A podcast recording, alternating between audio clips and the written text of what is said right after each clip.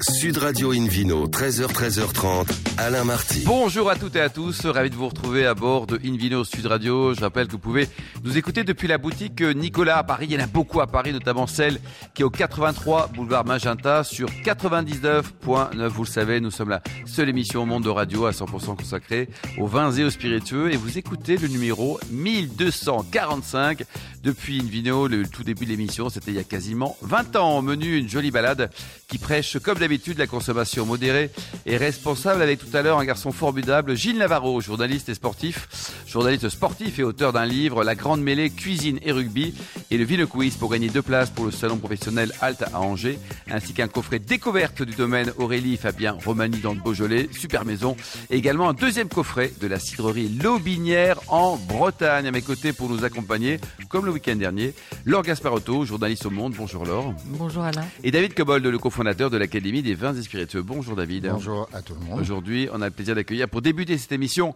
du samedi, je répète, 2 décembre, Damien Landouard, directeur général des vignobles Sullivan dans le Bordelais. Bonjour Damien. Bonjour. Alors un mot sur le propriétaire, là, il vient de Boston, il est dans le business, le monsieur? Il n'était pas du tout dans le business, non. C'est euh, quelqu'un qui a fait fortune euh, dans tout ce qui était parquet et aujourd'hui plus dans ce qui est euh, cuisine aménagée, mais à grande échelle. Mhm. Donc non, il est venu à Bordeaux simplement dans le but d'investir on va dire simplement dans une maison secondaire pour venir en Europe. Et, puis il est tombé amoureux de la vigne aussi Il est tombé amoureux, il est reparti. Aujourd'hui, il a 5 vignobles, donc vous voyez ça. Et il est actif dans le, dans le domaine ou il est juste investisseur et... Il est investisseur, il est, il est actif, euh, oui, très actif, ouais, par mail et par téléphone, il est actif. Ouais. Comment il s'appelle? Monsieur Tom? Monsieur Tom Sullivan. Génial, on l'embrasse. Alors racontez-nous, il y a 5 vignobles, c'est ça? Aujourd'hui, il y a cinq vignobles qui sont tous situés sur la rive droite de Bordeaux. Euh... Vous avez un problème avec la gauche Non, mais il faut passer l'estuaire, c'est compliqué pour nous. Il faut les passeports, euh, les passes sanitaires, tout ça. Vous êtes bordelais faut, faut, une barque, du tout. Faut une barque Pas du tout. Je suis charentais-maritime. Je suis de Sainte. Ah, vous, ah, vous, êtes de grande exportation là. oui. Et alors, donc, ils sont où les vignobles? Dans quelle appellation? Donc, il y a euh, Fronsac, enfin Canon Fronsac exactement, Saint-Émilion Grand Cru, Pomerol, Côte de Castillon et l'Entre-deux-Mers. L'or et à chaque fois, c'est vous qui prenez la tête de chaque vignoble que Tom Sullivan euh, acquiert? Bah, En fait, il a, les, les, les, quatre premiers ont été euh, tous achetés en même temps, en 2016. Et euh, Pomerol, ça fait pas longtemps, c'est depuis l'an dernier, donc c'est assez neuf. Euh, moi, ça fait depuis 97 euh, que je suis sur euh, Gabi hmm. en canon Fronsac. D'accord. J'ai commencé avec un investisseur anglais à l'époque, hmm. Monsieur. Ah ben décidément, il spoken, vous, hein Oui, ça. Je, vous, êtes, resté. En fait. Après le charentais, je me suis mis à l'anglais rapidement. Oui. C'est une belle langue, le charentais, David oui, hein. C'est une très belle langue. et, je, signale la qualité des châteaux Gabi. C'est un vin que j'apprécie beaucoup. Oui. Non, mais c'est vrai. Alors, un petit mot sur l'appellation Canon Fronsac, parce que vraiment, elle n'est pas très connue quand même. Ah, c'est une pépite dans le Bordelais. Euh, Justement. ces deux appellations qui sont Fronsac et Canon Fronsac. D'ailleurs, je n'ai jamais compris pourquoi il y avait deux appellations. Ça mérite d'être un Le Canon, c'est pour les Anglais à l'époque. Ah oui, c'est ça. Fronsac, c'est pour les bons Français. Voilà, j'en sais rien d'ailleurs. Mais... Bah, c'est deux appellations qui, euh, qui ont le mérite d'exister. Canon Fronsac, je pense que ça a été. Euh, euh, la création d'une appellation, une période euh, où les vins de Fronsac étaient peut-être euh, juste après la crise phylloxérique un petit peu malmenés. Mmh. Et il y a une part des, propriétaires sur les, sur les crêtes des coteaux qui ont décidé de, de, revendiquer un petit peu la mmh. qualité des vins. Aujourd'hui, il n'y a pas de différence. Les vins de Fronsac et de Canon Fronsac ont tous des qualités reconnu. Euh, on n'a malheureusement pas euh, encore euh, mm. la reconnaissance de tout le monde, mais c'est un vignoble qui monte. on est tous assez fiers de, notre, de nos deux appellations. Et... Il faut jamais oublier qu'il fut un temps où Fronsac était plus connu que Saint-Émilion et Pomerol. Hein, c'était le vin de la table des rois, en effet. Mm. Mm. Et on lui parle, David, les rois et les reines. Hein. Non, mais c'est un très joli vignoble, Fronsac. c'est vrai qu'aujourd'hui, on parle de satellite de Saint-Émilion, ça devrait être l'inverse. Oui, en tout cas, au moins égalité. Quoi. Alors racontez-nous, vous n'avez pas de problème de gel, vous? Parce qu'à Saint-Émilion, ça gèle pas mal quand même. Hein Alors sur Saint-Émilion aussi, on a des problématiques de gel, puisqu'on est dans la plaine de Saint-Sulpice de Falérins, donc on est sur les bas de côte de Saint-Émilion. Donc on a des problématiques de gel, des problématiques euh, de grêle. Euh, J'espère qu'il est riche, Tom. Hein Ouais, on va dire que c'est notre business angel, il n'y a pas de problème, mais, euh, mais, oui, non, là, il faut reconnaître que depuis, depuis l'achat des propriétés en 2017, vous avez eu combien de problématiques enfin, Combien, combien d'années normales, on va dire? 2022 a été normal. Mmh. Une seule sur. peu, euh. 2020 a été relativement normal et tout le reste, ça a été toujours compliqué, au moins sur une des propriétés. ouais. ouais, c'est chaud, là, quand même. Mais hein. comment ça se passe? Vous partagez le matériel entre les propriétés, le personnel, ou chaque propriété est indépendante? Chaque propriété est indépendante. Il y a, il y a cinq entités, cinq chais. euh, À cause des euh, distances. parce Cinq Damien. C'est pas jouable. Il y a, non, j'ai réussi à me cloner sur différentes propriétés. Euh, non, moi, j'ai la chance d'avoir une formidable équipe avec moi, parce que je peux pas travailler tout seul, autrement ça, il y aurait rien qui se ferait. A- un total de combien ça fait d'hectares euh, 63 hectares en tout. Ah, quand même, oui. Ouais. Et entre deux mers, vous avez un, vignoble important Il y a 32 hectares sur l'entre-deux-mer. Ouais. Euh, David Cobol, on parle un peu de l'entre-deux-mers parce que c'est un peu parfois le, le parent pauvre alors que c'est super bon et c'est pas cher. Quoi. Alors, euh, il faut, faut bien distinguer la région qui s'appelle la région d'Entre-deux-Mers de l'appellation qui est une partie de cette région et qui est une appellation exclusivement vin blanc sec. Alors que l'Entre-deux-Mers, c'est le plus grand producteur des Bordeaux, Bordeaux supérieur, des rouges. Et, il y a des terroirs magnifiques hein, dans l'Entre-deux-Mers. D'abord, c'est une très belle région, c'est vallonné, c'est diversifié, avec des orientations très variées, beaucoup de bois. Il n'y a pas que de la vigne, c'est pas le Médoc. Euh, et puis euh, aussi de très très belles bâtisses, hein, no- notamment des églises et des, tours et des, maisons de très belle qualité. Donc l'entre-deux-mer, il y a pour moi dans cette région des vins qui, ont parmi les meilleurs rapports qualité-prix de tous les vins de France. Carrément. Oui, Laure carrément. Comment est-ce que vous faites venir justement le public à vous? Est-ce que vous, vous proposez des chambres d'hôtes euh, ou, ou est-ce que c'est dans les projets? Alors c'est euh, c'est dans les projets. Malheureusement, euh, le château. euh, donc on, on revient à Canon. Est-ce qu'il y a un château? Parce que À Gabi, souvent, oui. il n'y a pas de château. Ah, Il y, a- il y avait un château, là il va renaître de ses cendres tel un phénix, puisqu'il y a eu un incendie le 11 septembre l'an dernier qui, Ah oui qui l'a complètement ravagé. Mince. Donc il y a des projets à venir de, Pour qui- le rénover et Ah, là pour le avoir un, dans un un pôle touristique aussi Pôle do- pôle touristique, on l'a déjà, puisqu'on a déjà une salle de dégustation où on invite en fait euh, la clientèle à venir, qui regroupe les cinq propriétés. euh, puisque les autres propriétés n'ont pas franchement Et ça, c'est sur d'infrastructure. Gabi Ça, c'est sur, Sur Gabi, Gabi. c'est sur Fronsac, ouais, tout à fait. Et alors, le, au niveau distribution, vous vendez quasiment tout euh, à- à l'export. Vous avez le marché français qui est aussi important. Racontez-nous, Damien. Alors, au niveau distribution, euh, les premières années ont été euh, très euh, prétentieuses, on va dire, au niveau distribution euh, de l'autre côté de l'Atlantique. Euh, on s'est vite rendu compte que vendre du vin, c'était pas un business comme un autre. Euh, Enfin, moi, ça fait 25 ans que je me rends compte que c'est pas un business comme un autre, Euh, mais c'est pas toujours évident de l'expliquer à un investisseur absolument. qui, Mmh. qui, qui, qui fait beaucoup de sous dans un domaine et qui pense qu'il va révolutionner les choses. Et, euh, et du coup, bah, aujourd'hui, on est à peu près à 70% de distribution aux États-Unis, Ah, ce qui est énorme déjà. Ouais. ce qui est énorme. euh, puisque Monsieur Sullivan a eu l'intelligence de créer une boîte d'importation euh, quand oui. il a acheté les propriétés Que de ces vins ou d'autres produits que, aussi que de nos vins pour l'instant. D'accord. Ouais. Et, euh, et après, bah, les 30% qui restent, c'est ma part de, du gâteau. Bon, il y a quand même 350 000 bouteilles qui sont produites tous les ans, donc Ouais, il faut, faut il faut les vendre, hein. distribuer.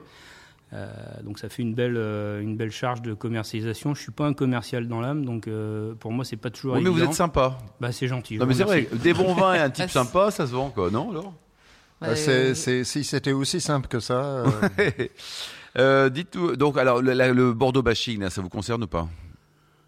Ouais, ça m'a concerné pendant Ça vous quelques gonfle temps.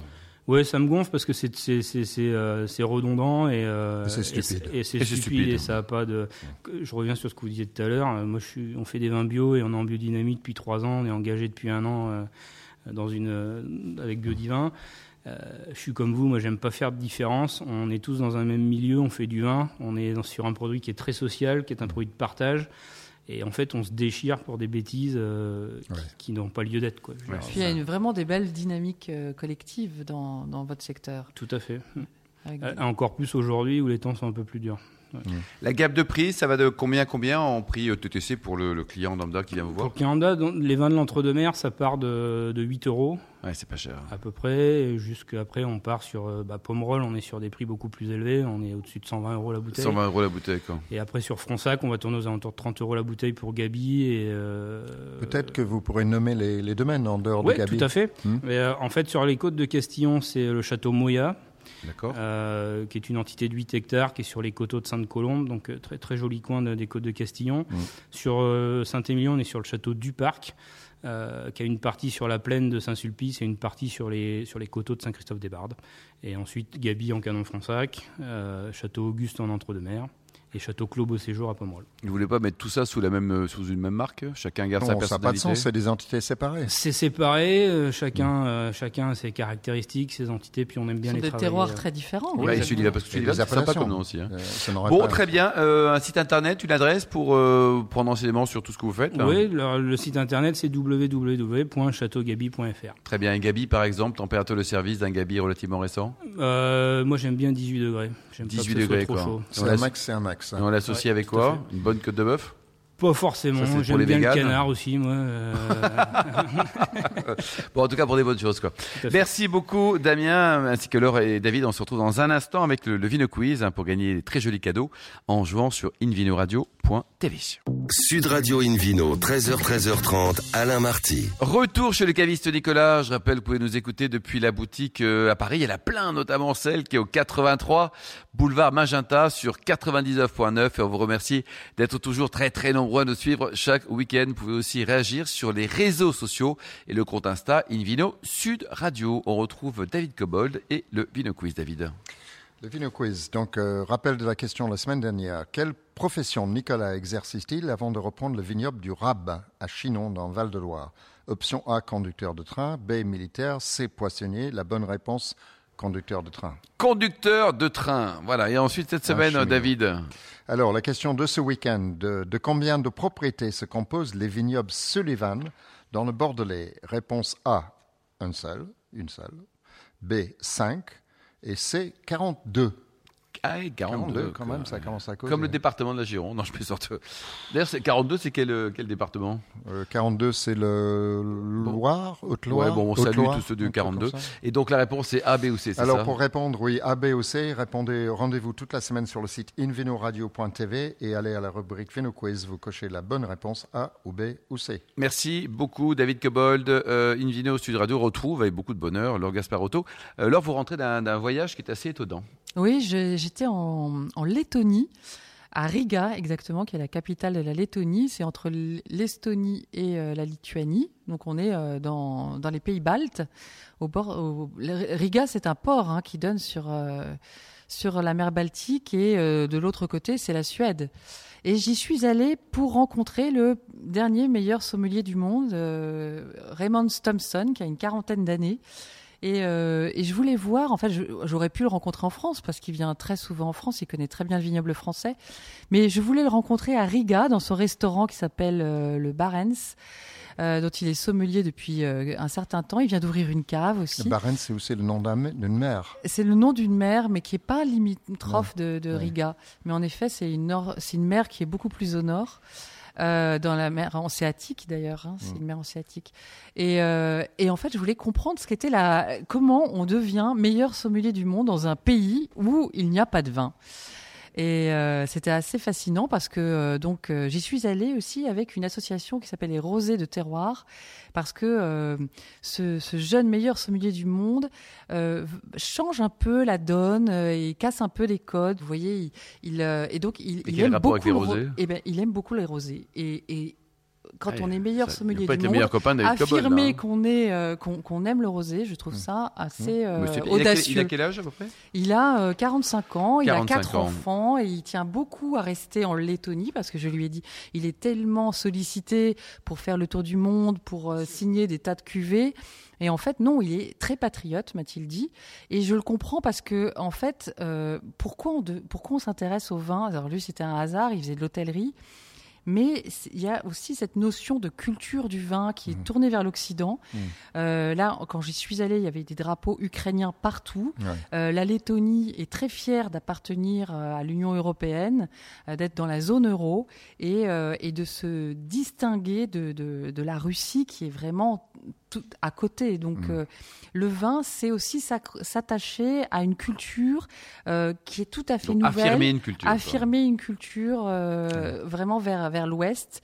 Et, euh, et, ça, et ça se sent. Et donc, j'ai rencontré, grâce à lui, les importateurs, les quelques importateurs. il Combien d'habitants en. Lettonie euh, Euh, alors, On doit avoir quelques euh, millions. quoi. Si- je- Alors le, le je- département 42, c'est la Loire, hein, d'ailleurs, petite parenthèse. Oui, Ah d'accord. Ben, J'avais raison. Oui, absolument, David. Vous avez Non, souvent il a- raison. Pour il une- a- pour une fois. À Riga, en tout cas, il y a un peu plus d'un million d'habitants. Il y a très peu d'habitants. Et est-ce qu'il y a du vin là dans ce pays, euh, la Lettonie, qui est, qui est si fière d'appartenir à l'Europe et c'est une chance aussi pour l'Europe Alors j'ai eu la chance de rencontrer le premier producteur de vin laiton. Vous Il n'êtes pas morte en tout cas. J'en suis pas morte j'ai goûté euh, des. En fait, il- il- ce qui... les laitons adorent le champagne, les bulles, Mm. et donc j'ai goûté des bulles laitonnes qui étaient vraiment fantastiques. Mais vraiment, je dois Quel, dire. quel euh, cépage de- des classiques de, alors, de il y a champagne ou-. Non, c'était euh, non, c'était pas du tout classique du champagne. C'était euh, du petit Mansin. Petit. Mansin. Ah oui. Du petit Ah oui. De chez vous, ça, et David. Et hein. ça mûrit en Et Lettonie. ça, et ça mûrit, mais il avait une trentaine de cépages parce qu'il Mm. justement, il, il Il a fait- essayé plein de choses. il a essayé plein de choses. Il y a des hivers tellement euh, Rigoureux. rigoureux, moins 30 degrés, qu'il fallait essayer. Bon, bah, c'est une Mais très le jolie résultat histoire. là. est- Ouais. est- était très intéressant. Donc coup de cœur pour la Lettonie quand même. hein. Ouais. David Cobol, euh, coup de cœur pour la notion de minéralité, là, parce qu'on l'emploie tout le temps, notamment les meilleurs sommeliers du monde et les sommeliers, minéral, minéral. Ça vous agace ou pas? Oui, ça m'agace. Ouais, Parce, parce que ça ne veut rien dire. ouais, Ça veut rien dire. Je dirais que le, le mot, c'est- quelque chose, c'est assez intéressant. euh, le mot minéralité ou minéral, euh, j'ai regardé, j'ai une édition de Lit- Littré qui date de 2004. Le mot n'existe pas. Le mot minéralité n'existait pas. n'existait pas dans le Littré de 2004. Ah oui. C'est peut-être Alors- un mot anglais, minerality. Non, Mineral. c'est- c'est c'est pas un Mineral. mot. Donc c'est un néologisme. Euh, quand on a, j'ai aussi fait des recherches sur la, la fréquence de ce mot. Personne ne l'utilisait avant 1990. Et ensuite, ça a grimpé petit à petit, et maintenant c'est Vous ascensionnel. êtes un peu le chat GPT, là, version wine. Hein. C'est très très curieux. Alors moi, j'ai une analyse qui, qui est personnelle, mais qui se défend sur le sur l'utilisation de ce mot. D'abord, c'est une absence. Quand on ne sait pas quoi dire, on dit minéral. Hmm. Ça- ça- c'est comme dire complexe d'un vin, personne ne peut vous contredire. Euh, c'est très utile comme mot. hein. Quand vous voulez bluffer vos camarades à la maison, C'est un vin vous- complexe vous et fermez les minéral. yeux, Là, on n'a vraiment rien à dire. vous quoi, hein. fermez les yeux, vous mettez le nez, vous fermez les yeux. C'est bien que pour un baiser, c'est pareil. euh, fermez, fermez les yeux. Vous dites, Quelle il y a une tension. minérale et c'est très juste complexe. avant le baiser, Laure. oui. Alors, moi, je dis- j'associe ça d'abord avec une forte acidité et une absence de saveur fruitée. Donc c'est pas c'est pas terrible quoi, comme euh, qualificatif. C'est pas terrible, mais ça peut caractériser certains styles de vin. Et c'est pas péjoratif de dire que le vin n'est pas très fruité et a une forte acidité. Prenons l'exemple de Chablis. Chablis, c'est un vin qui est typiquement caractérisé par le terme minéral parce qu'il a peu de fruits et beaucoup d'acidité. Voilà, c'est comme ça. Il est comme ça, il est issu d'un cépage relativement neutre. Alors quel synonyme on pourrait employer pour être plus cohérent? Bah, Je dis acide, mais le problème, c'est que Bon, le- dire, dire qu'un vin. dire qui mérite bien. Non, non, mais, non, non, mais dire, oui, c'est ça. Tout tout ça, c'est du bluff, c'est du pipeau total. Parce que le- dire qu'un vin est très acide, évidemment, c'est pas vendeur. Dire qu'il est très frais, par exemple, on Et est c'est bien, ça. Il y en a beaucoup Oui, qui nous écoutent d'ailleurs à l'émission. personne ne sait ce que ça veut dire. C'est une nature de sol qui vient d'un village dans le sud de l'Angleterre, dans le Dorset, qui s'appelle Kimmeridge, comme Portland. Mais bon, ça, ça nous avance pas beaucoup. On n'a jamais goûté le village en question. Et, et d'ailleurs, Mais David, est-ce que le langage du vin existe? Est-ce que tous les trois, Non, avec je suis et- d'accord. Je suis d'accord qu'il est inventé. Il est parfois ridicule, parfois pédant et parfois euh, un peu trompeur. Et je trouve que le mot minéral est trompeur. Alors, je nie pas qu'il y a des minéraux dans le vin.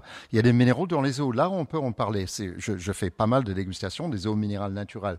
Là, on peut mesurer en milligrammes par litre, après avoir bouilli le vin à 180 degrés, la quantité de, de résidus secs. Ça, c'est la minéralité. Donc, vous goûtez par exemple Vitel et Épar l'un après l'autre. Eh ben, l'Épar est quatre fois plus minéral que le, que le Vitel. Et vous le sentez. Mais Je rappelle que vous êtes à bord de vin- une vidéo Sud Radio quand même. On dans peut le continuer vin, à parler de qu'il y ait flotte. des- minéraux, c'est indiscutable. Mais est-ce qu'on peut les goûter avec tout le reste qu'il y a? Mm. Il y a de l'alcool, il y a du fruit, il y a de l'acidité, il y a plein de choses qui nappent le goût des minéraux. Donc je ne trouve pas qu'on puisse parler réellement de Vous en minéralité. pensez quoi alors Est-ce que Mais si un jeune homme vous dit euh, un peu de minéralité, vous lui mettez une claque ou pas? J'irai pas jusque-là, mais en effet, on essaye de tourner autour de cette minéralité. Et, je, et le mot crayeux, par exemple, a apparu. Oui, est ça me apparu parle, ça. ré- ré- Oui. ça, ça vous parle, David Ça, Oui, c'est- bien. Et surtout dans- en Champagne, on parle beaucoup de crayeux avec cette Oui. texture un peu comme, comme euh, Oui. un peu grasse. qui, qui, qui assèche le bout de la langue. Au fait, ça pompe un peu la salive, la, la créosité.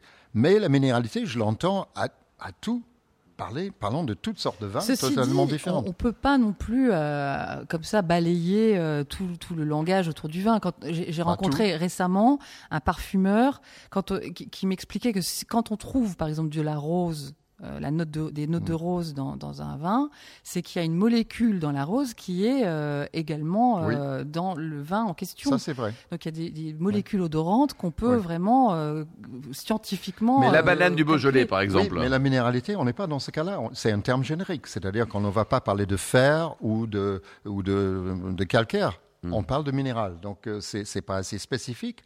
C'est trop général et, et je trouve que c'est totalement imprécis et pas très utile. Et quand je, je parle à des consommateurs lambda, je dis ce vin est minéral, c'est plutôt un effet repoussoir. Ah bah, Moi, quand vous dites acide, c'est pas très sexy non plus. Moi, hein. j'ai pas envie de bouffer les clous. Je suis désolé. Hein. sucer Ah, des écoutez, cailloux. votre grand-père était fakir, rappelez-vous quand même, Cobolk, c'est- Il y a d'autres mots comme ça vous, sur lesquels vous pourrez intervenir ultérieurement Oui, euh, oui, absolument. Il y a d'autres mots qui m'é- qui m'énervent un peu. Par exemple, le deuxième, là, Bah, mettre- amphore, amphore. Ça, C'est c'est complètement ridicule. Personne n'a jamais pu vinifier dans un amphore.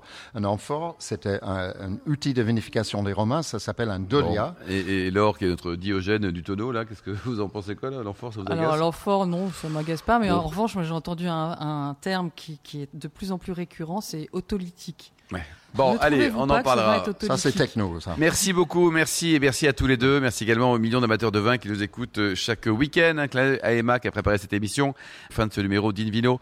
Sud Radio pour plus d'actualité. Rendez-vous sur sudradio.fr, invinoradio.tv et les pages Facebook et le compte Insta Invino Sud Radio. On se retrouve demain. Demain, ça va, c'est demain. hein. Demain à 13h pour un nouveau numéro d'Invino Sud Radio, toujours délocalisé chez le caviste Nicolas. Nous recevons notamment Prunel de Navacelle, vigneron dans le C'est une super région, ainsi que Franck Lesterlin, qui est le directeur général du Champagne Esterlin. Et ça n'a rien à voir. Les deux, d'ici là, excellente suite du samedi. Restez fidèles à Sud Radio, encouragez tous les vignerons français et surtout respectez la plus grande démodération.